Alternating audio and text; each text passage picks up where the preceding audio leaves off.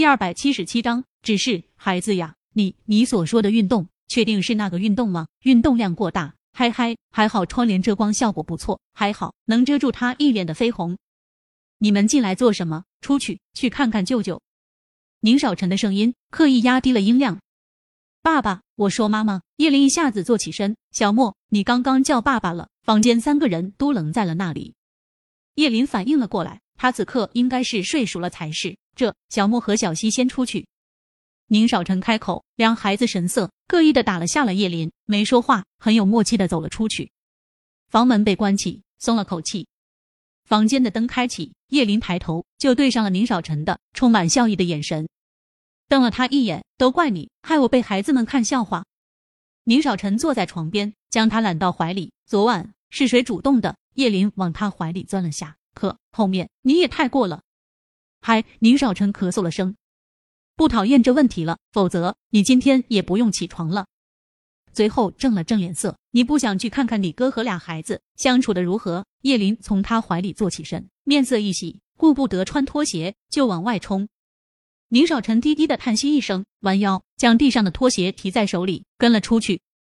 客厅里，舅舅将军不离九宫内，是指相随不出关。你看看你怎么教的叶小莫，他的将军都跑哪儿去了？宁小溪说完，一脸嫌弃的看着面前的男人与女孩。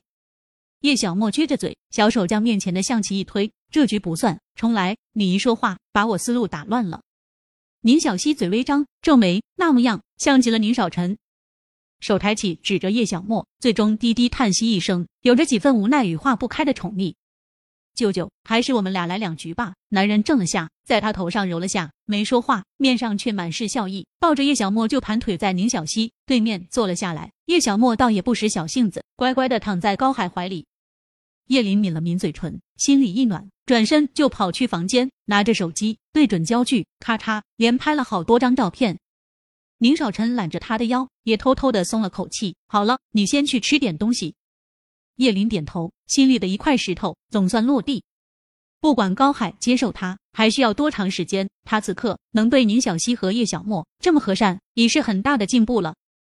嗯，我哥这边稳定了，你是不是要回国了？饭吃到一半时，叶林出声问道。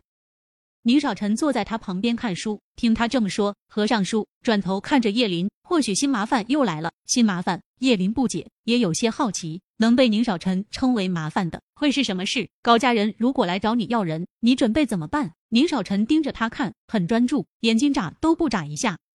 高家人，叶林确实没想这些，他喝了口粥，理所当然的回应道：“难道你不是帮着解决了后顾之忧？”后背靠向椅背，宁少臣双手环胸。扯动薄唇，嘴角微微一扬，高兴他的信任与信赖。看着叶林，你倒是淡定。叶林挑眉，不会你真没有善后吧？如果给高文知道他把高海接出来了，以那女人的心狠，还不知道又要整出什么事了。